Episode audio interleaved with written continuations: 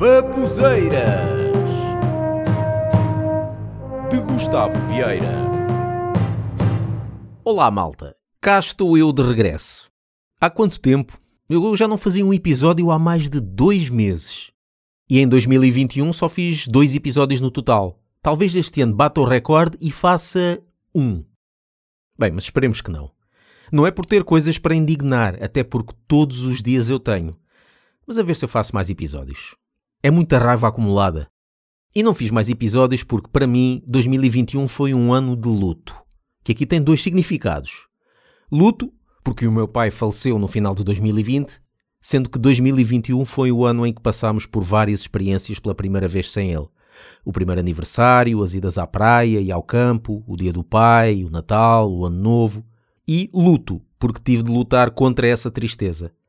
Mas enfim, as tristezas têm que ficar para trás. Agora é voltar ao humor e à indignação. Estamos em 2022. Será mais um ano de merda? Não sei. Mas não começa bem. Continua a pandemia, sobem os preços, estreia o Big Brother famosos. Na comemoração da passagem de ano eu fui ver o fogo de artifício. Sim, aqui no Conselho do Seixal houve fogo de artifício muitos conselhos decidiram não fazer por causa da pandemia. Epá, deixem de ser medricas. Aqui fez-se e não houve problema nenhum. Estava tudo com medo do quê? Que algum petardo tivesse Omicron? Mas aqui foi engraçado. Montaram um palco ao ar livre para o concerto do Carlão e colocaram uma cerca para permitir até 1200 pessoas desde que apresentassem o certificado de vacina ou teste negativo. Quantas pessoas estavam lá dentro? 400. Quantas estavam cá fora? Provavelmente mais de mil.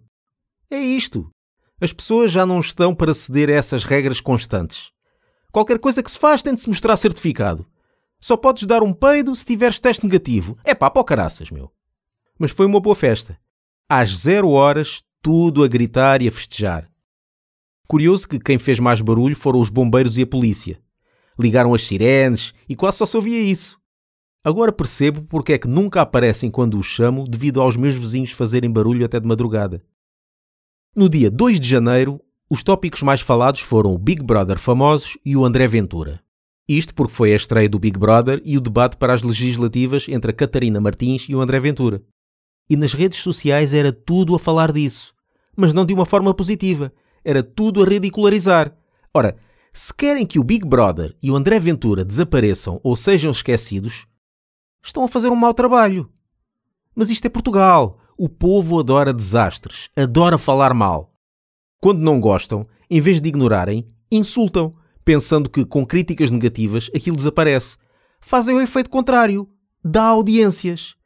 E as televisões sabem disso. É como a tal frase: falem bem ou falem mal, desde que falem. Porquê é que nos Estados Unidos o Trump teve tantos apoiantes? Porque foi a pessoa mais falada em todos os canais e redes sociais. Toda a gente gozava com ele, mas ele ficou na cabeça de todos. Aposto que muitos americanos nem sabiam quem era a pessoa que concorria com ele. Muitos iam votar. Ora, nem sei quem é para presidente. Ora, deixa cá ver. Hillary Clinton. Hum, não estou a ver bem quem é. Donald Trump. Ah! Isso eu estou sempre a ouvir falar dele está sempre na televisão. Não sei o que é que ele promete fazer, mas se todos falam dele é porque deve ser bom. Vou votar.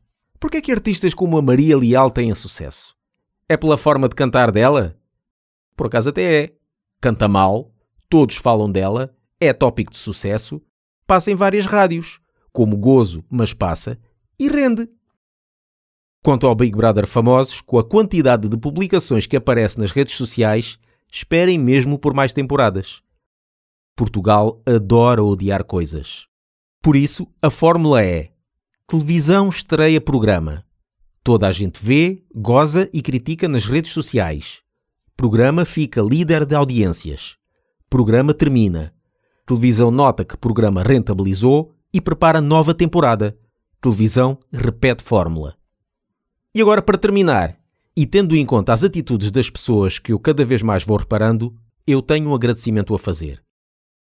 Obrigado 2021 por me tornares mais antissocial que em 2020 e por mostrares que em 2022 provavelmente vai ser pior.